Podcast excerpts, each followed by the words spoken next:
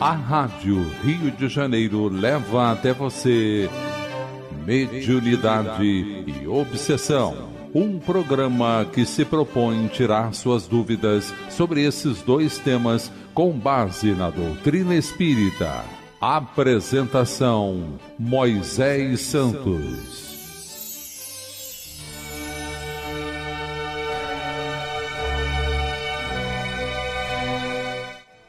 Caríssimos ouvintes da Rádio Rio de Janeiro, eu sou Moisés Santos e este é o programa Mediunidade e Obsessão. Vamos dar continuidade às nossas reflexões, às abordagens acerca das comunicabilidades com o mundo espiritual, com os habitantes da esfera de origem que é a pátria do espírito nós estamos estudando essa ferramenta bendita que é a mediunidade. Estamos também conhecendo os mecanismos dos processos da obsessão.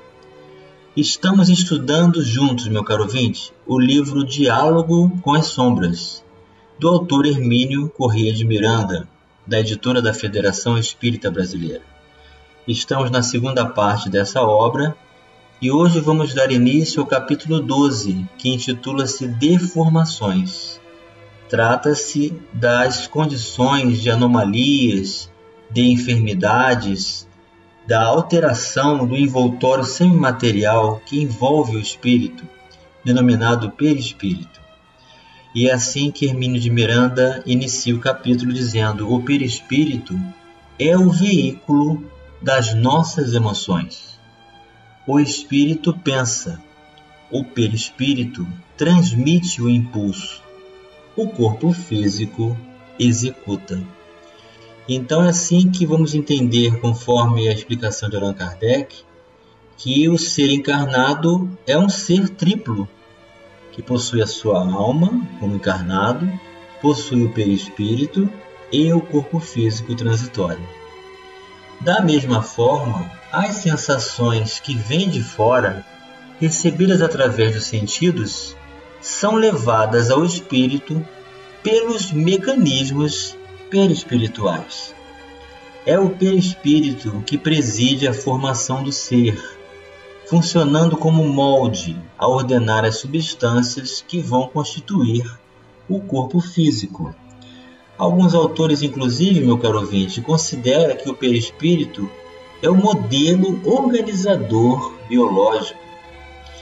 É nele que se gravam, como num videotape. Aqui, entre aspas, na época, ainda se gravava as imagens através das fitas, hoje substituídas pelo HD do computador. As nossas experiências com suas imagens, sons e emoções.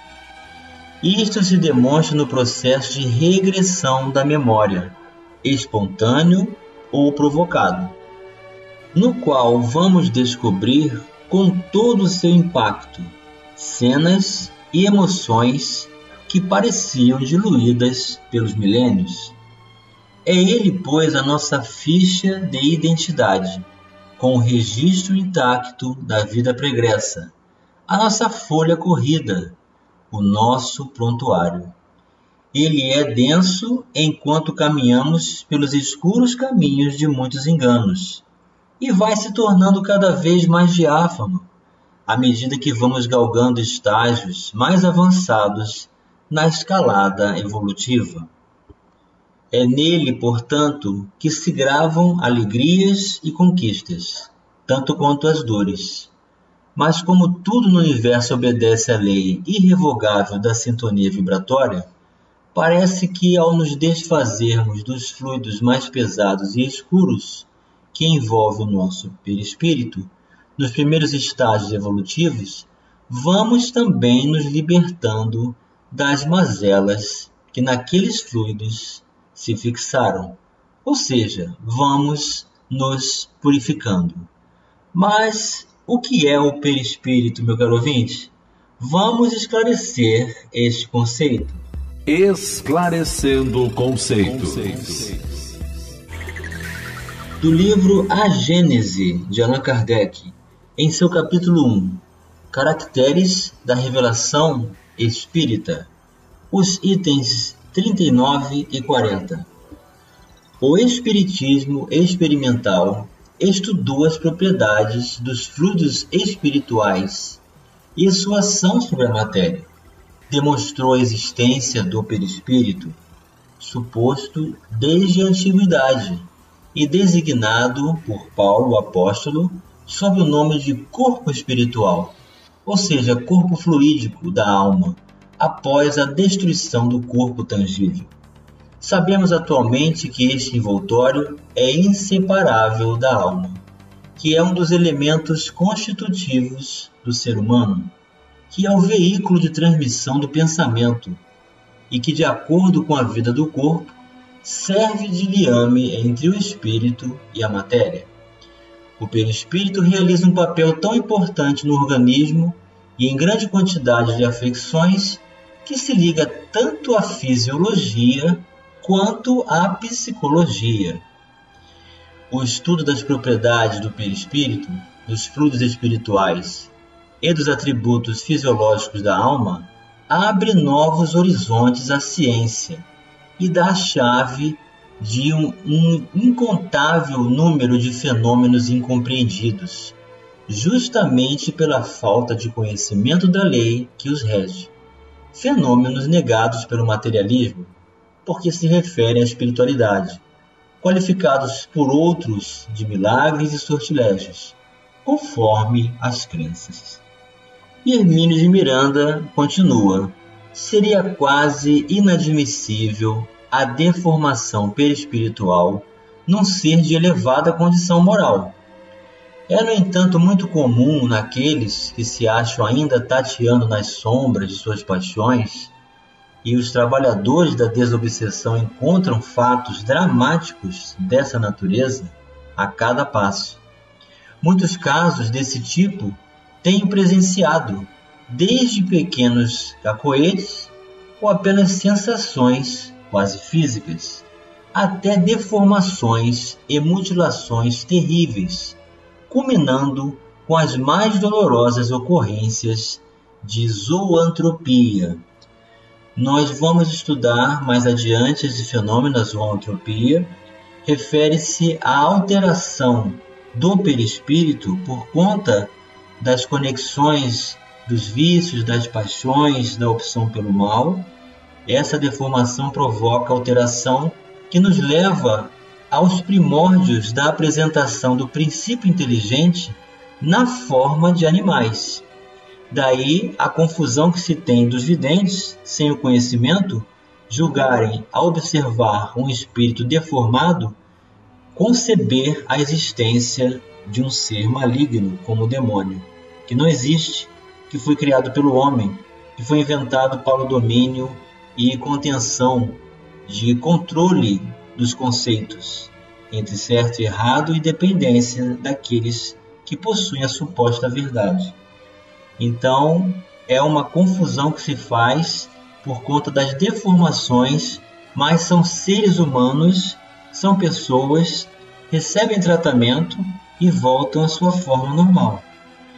Vimos linhas atrás alguns exemplos de mutilação provocada por ratos e baratas em masmorras tenebrosas no mundo trágico das dores. Encontramos na prática mediúnica inúmeros exemplos aflitivos de desequilíbrio perispiritual. Sim, meu caro ouvinte, porque o perispírito é matéria plástica. Ele é o veículo do pensamento. Ele é alterado em função das conexões que estabelecemos do concurso das facilitações do progresso da lei de Deus ou pela própria lei criada nas ilusões, na anestesia de consciência e nas fugas espetaculares. Na verdade, meu caro ouvinte, nós somos os criadores da nossa própria dor e também da nossa própria deformação perispiritual. O antigo sacristão português desencarnado era recompensado pela tarefa de lançar discórdias com abundantes refeições regadas a bom vinho de sua terra. Um ex-oficial nazista que não se identificou mostrou-se desesperado de fome, renunciou a toda a arrogância com que a princípio se apresentou e humilhou-se para pedir-nos em voz baixa, para que ninguém o ouvisse, um simples pedaço de pão. Hermínio de Miranda está aqui trazendo exemplos de pessoas, espíritos, que ao se comunicarem assim se apresentaram, em função da forma do perispírito muito denso ainda manter as conexões com as necessidades humanas. Tivemos casos de deformações físicas, aqui ele coloca entre aspas, que na verdade são psicofísicas, como a daquele irmão atormentado que trazia o braço paralítico. Quando me ofereci para curá-lo com um passe, ele declarou que assim teria mais um braço para brandir o chicote com que castigava suas vítimas. De outras vezes, apresentaram-se pobres infelizes que não podiam expressar-se, senão por gestos, porque a língua lhes tinha sido extirpada. Um destes, depois de reconstituída a sua condição, em vez de agradecer a Deus o benefício que acabava de receber, declarou que se vingaria daquele que em antiga existência mandara mutilá-lo. Foi-lhe mostrado então que em existência anterior àquela, ele próprio mandara cortar a língua daquele mesmo que depois ordenou a sua mutilação. Então esse processo é feito através de uma apresentação de uma tela fluídica em que os espíritos acessam a memória perispiritual do comunicante e coloca numa tela para que ele veja a si mesmo o que ele fez no passado e, portanto, a grande incoerência que vive agora, optando ainda por prolongar o mal. Nem assim ele se deu por achar aquele a quem ele privara da língua. Não passava de um cão, pois era um mero escravo, conforme suas palavras, certamente. Havia, porém, chegado a sua vez, e ele, não resistindo à realidade, entrou numa crise de arrependimento que o salvou. Então, é com essa concepção, meu caro ouvinte, da existência do perispírito, dessa continuidade da vida no mundo espiritual, em que esse envoltório semimaterial altamente complexo vai manter os registros das conexões dos nossos hábitos, das nossas intenções, dos nossos valores mais íntimos e, portanto, as condições favoráveis para encontrarmos todas as possibilidades de continuidade e manutenção da vida. Vamos continuar analisando as deformações, conceituando o perispírito dentro desse processo, já já no próximo bloco. A Rádio Rio de Janeiro está apresentando Mediunidade e Obsessão.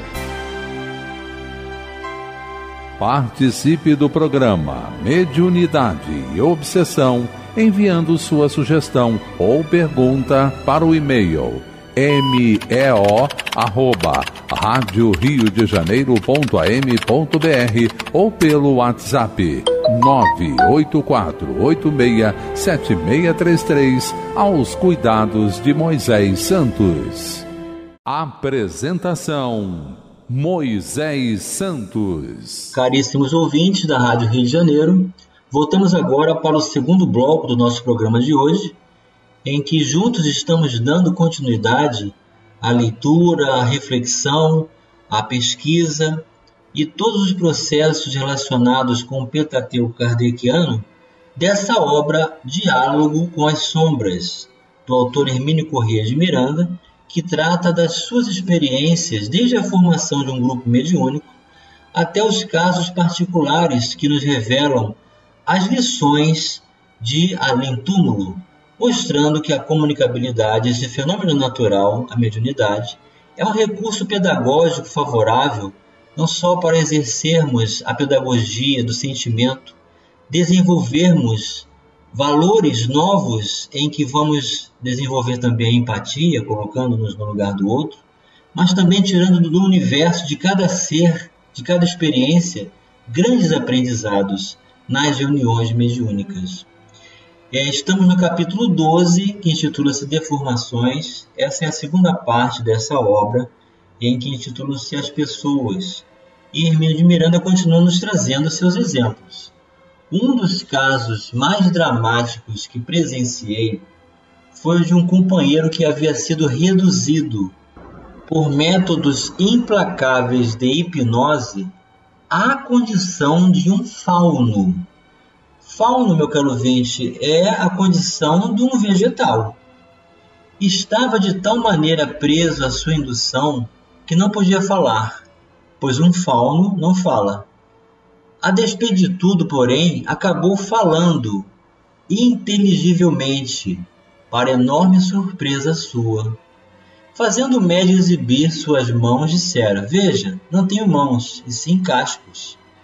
Estivera mergulhado por séculos a fio, num tenebroso antro, onde conviveu, sob as mais abjetas condições subhumanas, com outros seres reduzidos a condições semelhantes à sua, e que nem mais se conscientizavam de terem sido criaturas racionais.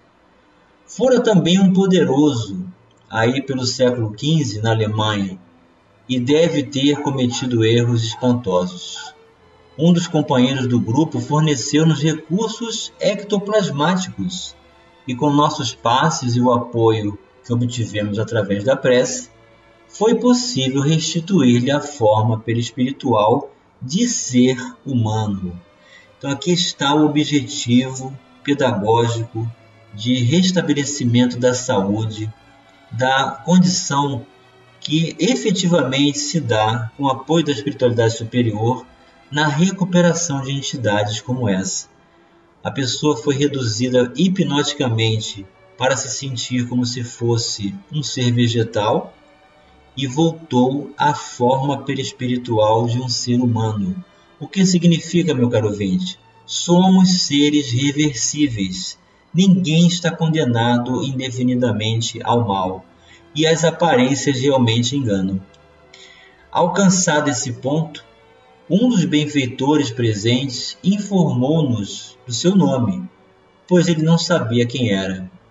Retomada sua identidade, caiu numa crise de choro comovedora e teve um impulso de generosidade, lamentando não ter condições de volver sobre seus passos para salvar os companheiros que continuavam retidos nas medonhas masmorras de onde conseguiram resgatá-lo.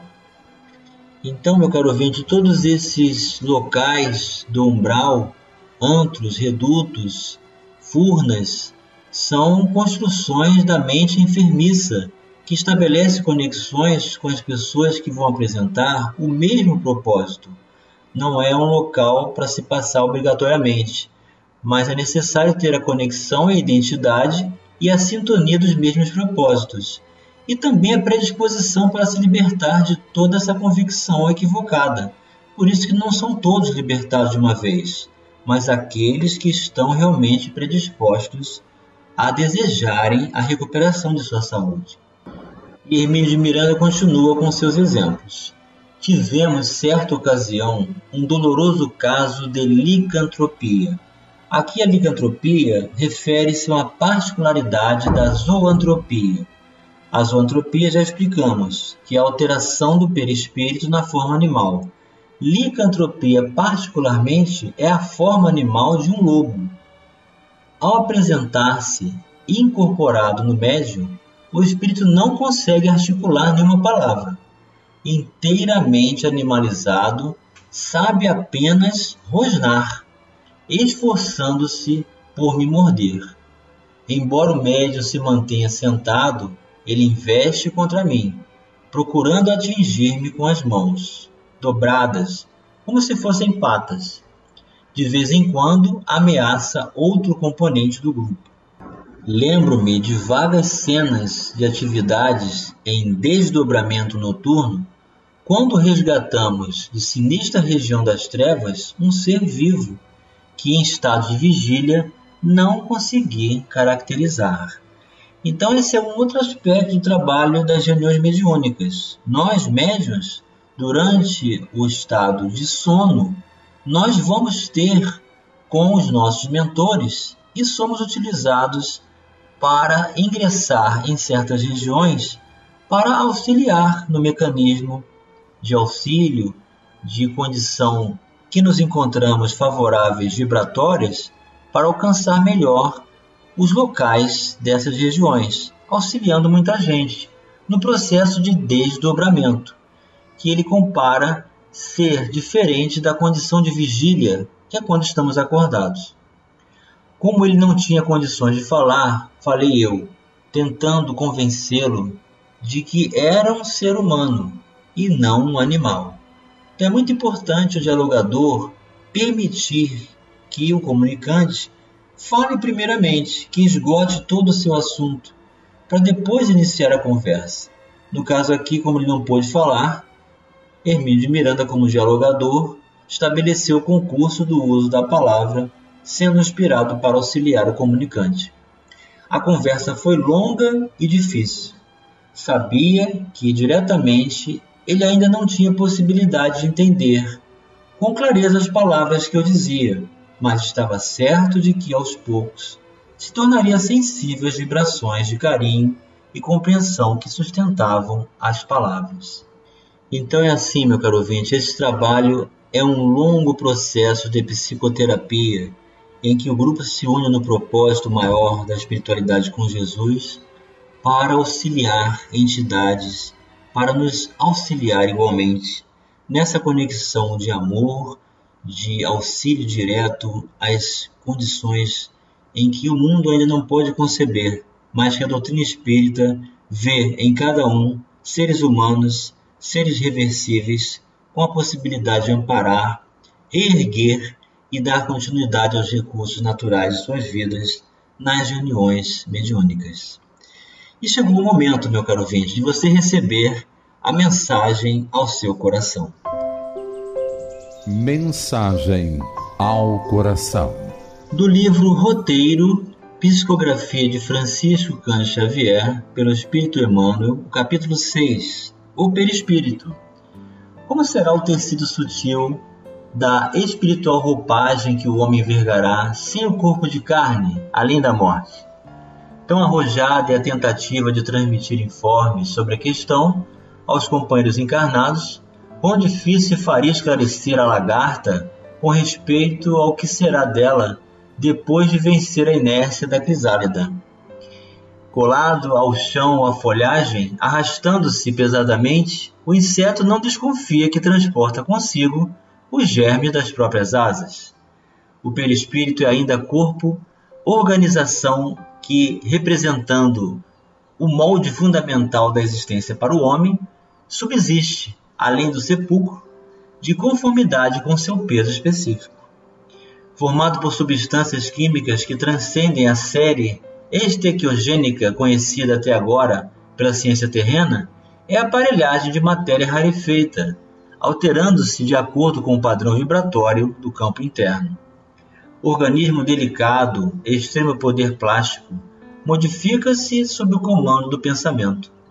É necessário, porém, acentuar que o poder apenas existe onde prevaleçam a agilidade e habilitação que só a experiência consegue conferir. Nas mentes primitivas, ignorantes e ociosas, semelhante vestidura se caracteriza pela feição pastosa, verdadeira continuação do corpo físico, ainda animalizado ou enfermiço. O progresso mental é o grande doador de renovação e equipamento do espírito, em qualquer plano de evolução. Note-se, contudo, que não nos reportamos aqui ao aperfeiçoamento interior, o crescimento intelectual com imensa capacidade de ação pode pertencer a inteligências perversas. Daí a razão de encontrarmos em grande número compactas falanges de entidades libertas dos laços fisiológicos operando nos círculos da perturbação e da crueldade, com admiráveis recursos de modificação nos aspectos em que se exprimem. Não adquiriram ainda a verticalidade do amor, que se eleva aos santuários divinos na conquista da própria sublimação, mas já se iniciaram na horizontalidade da ciência com que influenciam aqueles que, de algum modo, ainda lhes partilham a posição espiritual.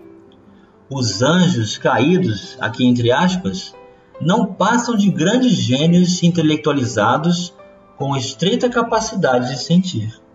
Apaixonados guardam a faculdade de alterar a expressão que lhes é própria, fascinando e vampirizando nos reinos inferiores da natureza. Entretanto, nada foge à transformação e tudo se ajusta, dentro do universo, para o geral aproveitamento da vida. A ignorância dormente é acordada e aguilhoada pela ignorância desperta. A bondade incipiente é estimulada pela bondade maior.